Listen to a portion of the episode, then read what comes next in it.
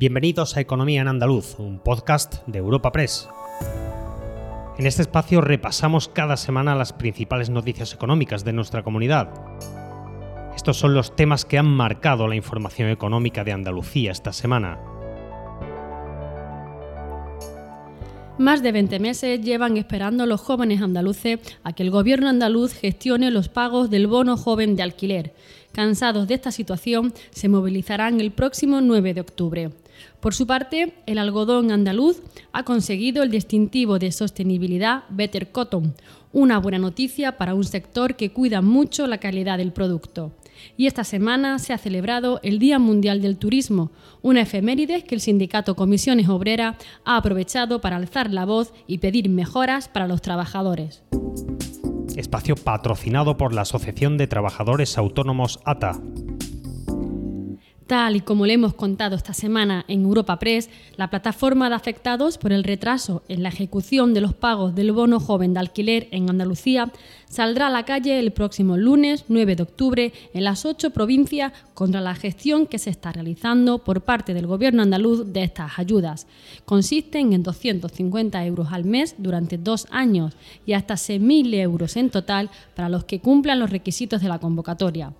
Los jóvenes se manifestarán ante las delegaciones provinciales de la Consejería de Fomento. Será a las diez y media de la mañana, a excepción de Huelva, donde será por la tarde.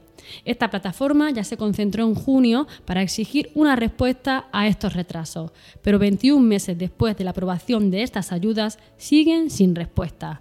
Manuel Sanz, uno de los portavoces de la plataforma. Bueno, pues después de más de 21 meses desde que se publicó el BOE, eh, que ponía las condiciones del bono joven de alquiler, y visto que concretamente eh, Andalucía, en este caso la Junta de Andalucía, no está tramitando conforme a los plazos establecidos eh, dicho bono, desde la plataforma nos vemos obligados a escalar las concentraciones a nivel de toda Andalucía.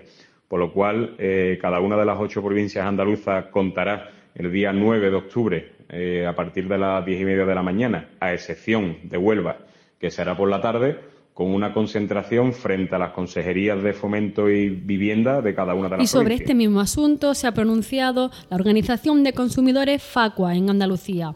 Exige a la Junta que tramite las 13.000 ayudas de alquiler joven que tiene pendientes. En concreto, reclama que destine personal, recursos y medios para culminar esta tarea, porque mientras tanto, dice, deja a los beneficiarios en una situación de indefensión. Según detallan, de las 17.000 solicitudes aprobadas por el Gobierno andaluz, solo han resuelto 4.000 expedientes favorables hasta el mes de junio. Jordi Sevilla, secretario general de FACO en Andalucía, lo explica. Es absolutamente inaceptable que la Junta de Andalucía no haya tramitado todavía las ayudas de bono de alquiler a los jóvenes. Desde enero del 22 ya se hizo la financiación por parte del Estado, en octubre del 23 salió la, la orden y el retraso se sigue acumulando. Ya en junio nos interesamos desde nuestra federación al respecto, nos dijeron que había una cierta problemática, pero nos plantamos en septiembre del 2023 y las ayudas siguen sin salir. No es serio y es completamente inaceptable. Cambiamos de tercio, pero volvemos sobre uno de los asuntos más problemáticos de los últimos meses, la sequía. Al respecto, el sindicato UGT ha propuesto al CES, el Consejo Económico y Social, la elaboración de un informe sobre las causas, consecuencias y posibles soluciones ante la escasez del agua.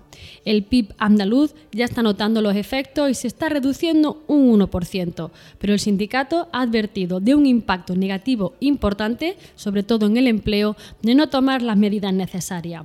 Óscar Martín, secretario general de UGT Andalucía, lo explicaba así hemos planteado al presidente del CES regional, a Juan Marín, la necesidad de realizar un estudio en profundidad sobre las causas, consecuencias y posibles soluciones de la sequía en nuestra comunidad autónoma, en Andalucía.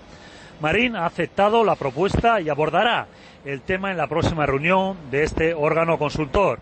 Porque la sequía es un grave problema que ya está generando pérdidas en el Producto Interior Bruto de Andalucía, en torno al 1%, pero si no se aplican las medidas correctoras necesarias, va a tener un impacto negativo incalculable en nuestra agricultura, industria, turismo y en general en el empleo y en la calidad de vida de la población andaluza. Pero en la agricultura no todo son malas noticias. El algodón andaluz ha conseguido el distintivo Better Cotton, avanzando así en la visibilización de las cualidades de esta materia. Cultivado en un 75% bajo la producción integrada, ahora esta certificación distinguirá este producto como uno de los algodones con más posibilidades. Así lo destacó Carmen Crespo, consejera de Agricultura. También señaló que con esta certificación el algodón andaluz podrá mejorar su posicionamiento en los mercados. La escuchamos. Que el algodón de Andalucía es el algodón de España, a nadie se le oculta que el algodón de Andalucía es el 18% del algodón de Europa, tampoco a nadie se le oculta. Pero lo que sí queremos mostrar y visualizar es que el algodón de Andalucía es un algodón de extrema calidad en un 75% de producción integrada y que en estos momentos va a ser certificado por Better Cotton como uno de los algodones con más posibilidades en el mercado por ser cada vez más sostenible y con una producción pues increíble que va a llegar a todos los rincones. En el plano más institucional, el nuevo secretario general de UGT en Andalucía se ha reunido esta semana con la Confederación de Empresarios de Andalucía para poner en común sus objetivos.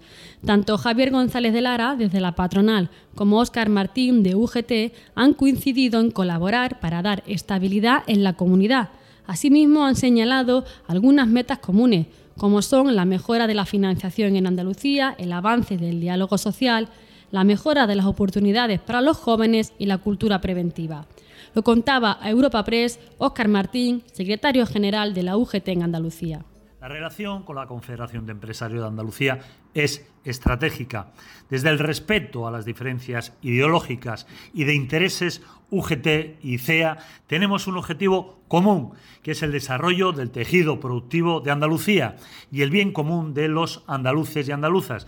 Y nuestras herramientas son el diálogo social por un lado y la negociación colectiva por otro.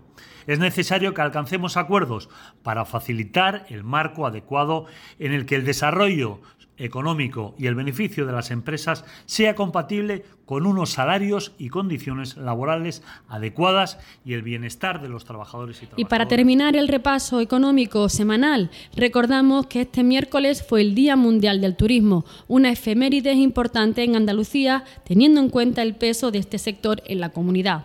Y el sindicato Comisiones Obreras ha querido llamar la atención sobre los trabajadores de la industria turística y ha reclamado un modelo más respetuoso y sostenible, toda vez que se garantizan los derechos laborales. Les habla Ana Marchal, redactora de Economía en Europa Press Andalucía, y escuchamos las reivindicaciones de comisiones obreras en voz de David Casado. Ha subido todo menos las condiciones laborales. El sector sigue sufriendo una altísima inestabilidad debido a la, a la estacionalidad.